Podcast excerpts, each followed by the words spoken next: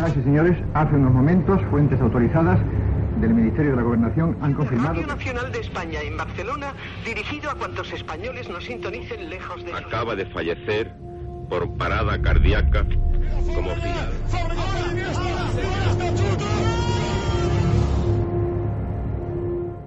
Historias de la historia. Fernando Lumbreras. Dirige Orlando Madariaga.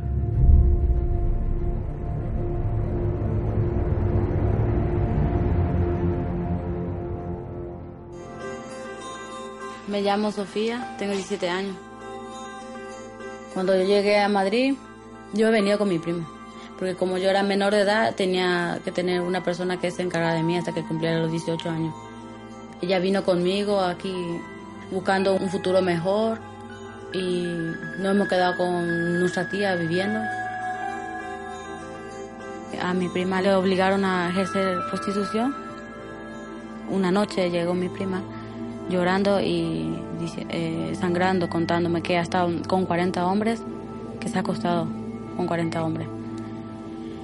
Y llorando me dice, ya no quiero hacer más este trabajo porque me maltratan, eh, me, hace, eh, me pegaba, le que le pegaban.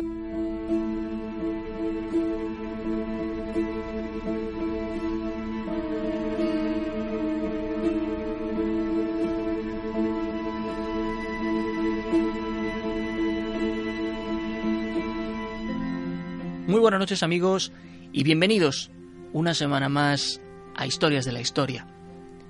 Un programa que hoy queríamos hacer especial porque especial es el caso que vamos a, tratar en esta edición. Un caso que lamentablemente todavía millones de mujeres sufren en el mundo. Un caso que revuelve personalmente mi conciencia cada vez que algún medio airea la intervención policial para desactivar estas complejas y terribles redes. Esta noche aquí, en Historias de la Historia, acompañándonos en este mecanismo que agita el tiempo y el espacio y que llega a través de ti, por tu ordenador, por tu tablet o por tu teléfono móvil, esta noche aquí, acompañado por Idoya Chichipía, en Historias de la Historia, la trata de mujeres.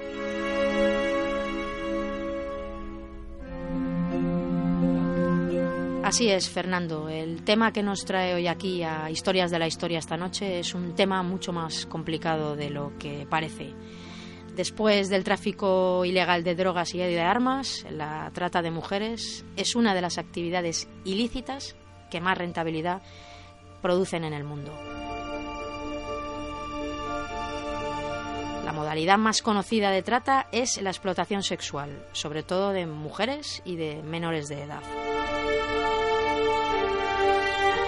Sin embargo, existen otras expresiones del mismo delito, como por ejemplo el trabajo forzoso, la mendicidad infantil, la servidumbre o la extracción de órganos y tejidos. Frecuentemente se asocia la trata de personas con factores como la pobreza, los flujos migratorios y la delincuencia organizada. Una mayor proporción de personas ve en la inmigración una manera de encontrar mejores oportunidades laborales y económicas, lo que puede hacerles muy vulnerables a este tipo de explotación. Por último, las víctimas suelen ser objeto de trata mediante la captación y el traslado de un país a otro o dentro incluso del mismo país, generalmente desde las áreas rurales hacia los centros urbanos.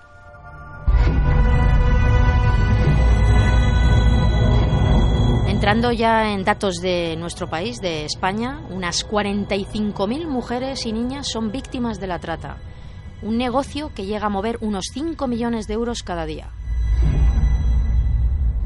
Tanto es así que el Gobierno de España ha aprobado recientemente y durante una reunión del Consejo de Ministros el llamado Plan Integral de Lucha contra la Trata.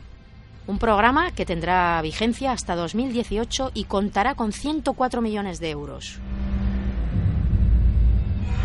El presupuesto, además, se podrá ampliar con fondos que generen los bienes decomisados a los traficantes, una cantidad que alcanzó los 23 millones entre 2013 y 2014. Como podéis escuchar, no es una situación banal.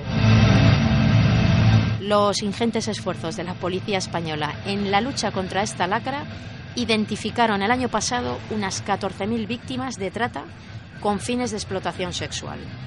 La mayoría de Rumanía, Nigeria, Bulgaria, según los datos ofrecidos por el ministro de Sanidad, Alfonso Alonso, tras el Consejo de Ministros.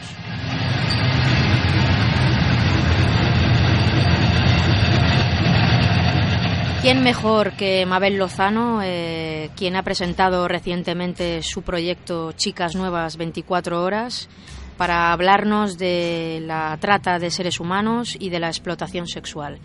Os dejamos con la entrevista que le hicimos en Historias de la Historia hace unos días.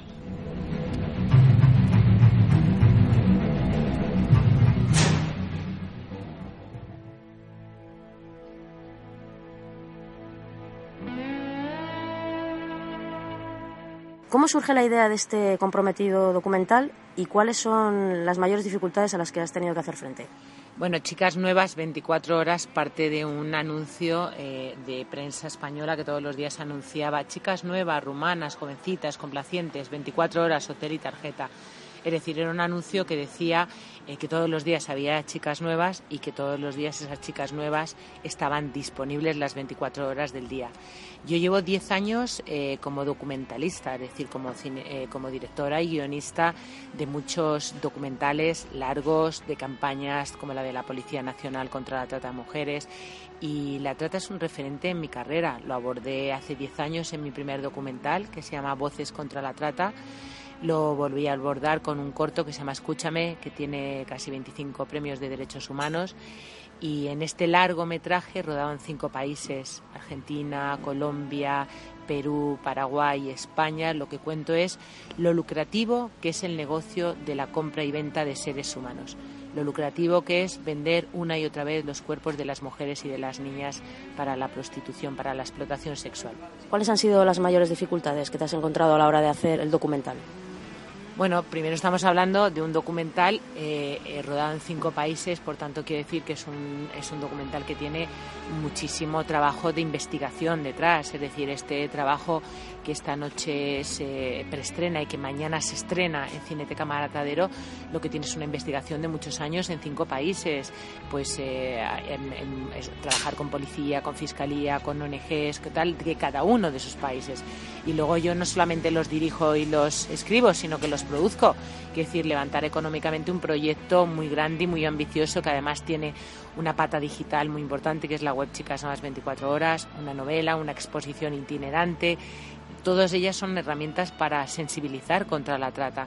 es un proyecto muy grande eh, que se ha desarrollado además en muchos países y que afortunadamente empieza a caminar por muchos países llevando ese mensaje de sensibilización. Somos todos eh, todos tenemos eh, una corresponsabilidad con, con, la trata, todos somos un poco culpables de que hoy en el siglo XXI todavía eh, estemos hablando de que hay esclavitud, esclavitud extrema además. El documental ha sido recientemente declarado de interés nacional por la Cámara de Diputados en Paraguay. ¿Qué supone este hecho para el documental, para ti como documentalista, así como para las mujeres que sufren explotación sexual? Pues yo creo que eso fue un paso muy importante y, es un movimiento transformador de verdad, porque al final yo de lo que estoy hablando es de una película. es una película, es una película documental, pero es lo que ha hecho esa película en, Paraguay es iniciar un movimiento transformador, porque eh, eh, lo que está haciendo es impulsando una ley de protección de víctimas y aparte de impulsar esa ley, eh, vamos a, estar en más de 100 colegios de secundaria en Paraguay con la copia en guaraní, precisamente para enseñársela a las niñas, para que las niñas digan no, no, sean ellas mismas las que digan que no al engaño, al sueño migratorio, a ese sueño que se convierte en una pesadilla cuando llegan a países como el nuestro y se dan cuenta de que todo es mentira. Desde el primer documental Voces contra la trata hace ya 10 años, ¿qué es lo que ha cambiado? en el mundo de la explotación sexual? ¿Ha cambiado algo? ¿Hemos avanzado en algo o vamos a peor? Pues yo creo que vamos a peor, porque en el momento en el que estamos es el momento histórico de mayores movimientos migratorios. Quiere decir, eh, no hay fronteras, eh, los billetes son baratos, eh, em, se puede viajar desde Paraguay a España sin ningún tipo de visado ni nada de nada y además el billete cuesta 600 euros. Quiere decir que, todo eso, la globalización, lo que propicia son los movimientos migratorios y en este caso, por supuesto, la trata. Es muy fácil captar a una mujer joven, vulnerable, porque es pobre en Brasil o en Paraguay y esa mujer eh, aparece mañana en, en España. ¿Qué esperas del espectador que vaya a ver este documental, este quinto trabajo tuyo? Yo creo que espero reflexión, reflexión y reacción las dos cosas. Reflexionar que esto es algo que está pasando aquí y ahora y reacción de no puede ser que esto está pasando y sobre todo que contribuyamos a perpetuar la esclavitud de tantas mujeres y, las, y de niñas. Yo creo que eso es, no es un documental eh, que dé collejas a nadie, yo no doy lecciones a nadie, yo no soy nadie para dar lecciones. Yo creo que en ese sentido Chicas Nuevas 24 Horas lo que expone eh, con una investigación larguísima es eh, un delito terrible que es una violación de derechos humanos con el que convivimos eh, una víctima paraguaya o una víctima rumana, cuando están en España ya no es paraguaya ni rumana, son víctimas de un delito en nuestro país, por tanto están aquí y por tanto hay que atenderlas, por supuesto. Y, y sobre todo lo que, lo que yo creo es que es muy importante visualizar el delito, que todavía mucha gente cree que no está ocurriendo aquí, que es algo que está pasado. Todavía se suele decir trata de blancas, cuando efectivamente eh, es trata, pero de blancas, amarillas, negras, es decir, son términos que todavía la gente los sigue utilizando por el desconocimiento tan grande que hay. No sé si has contado con mucho apoyo de entidades sociales a la hora de llevar a cabo este proyecto. Sí, eh, eh, bueno, este proyecto está apoyado por fundaciones como Fundación Abogacía, eh, Chan of the Chain de Americana, eh, CEPAIN, por el apoyo de Ibermedia, que es un sello muy potente de la cinematografía, es decir, y luego por los productores de todos esos países. España, desafortunadamente, es uno de los países con más consumo de sexo de pago. ¿Por qué no se regula ni se controla en nuestro país esta, esta actividad? Para eso está un documental como Chicas Nuevas 24 Horas, que es una herramienta de sensibilización. Hay mucho desconocimiento que detrás de la prostitución en muchos casos hay trata, en muchos casos hay explotación sexual, abuso y violencia.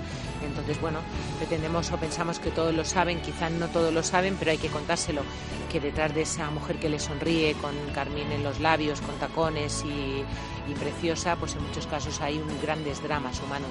¿Dónde se puede ver el documental? Pues se puede ver en Cineteca Matadero los, en los días 4, 5, 6, también en Zoco Majada Onda del 17 al 23 de, de, septiembre. El 23 de septiembre inauguramos en Madrid la exposición Chicas Nuevas 24 Horas en Casa América, a la que estáis todos invitados. Y bueno, claro, me encantaría que lo vierais. Pues mucha suerte y a seguir así. Muchas gracias.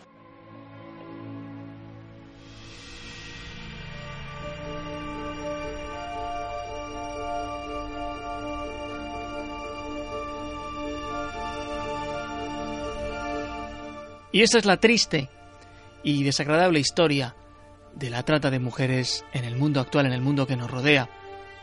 Yo animo desde aquí a cuantos tengáis, cuantos tengan conocimiento de alguna de estas actividades que directamente denuncien. Porque salvar vidas y salvar futuro es gratis. Así lo hemos querido contar con el estilo que nos caracteriza con las palabras directas. Nosotros regresaremos la próxima semana aquí, a Historias de la Historia. Hasta entonces, muy buenas noches y buena suerte.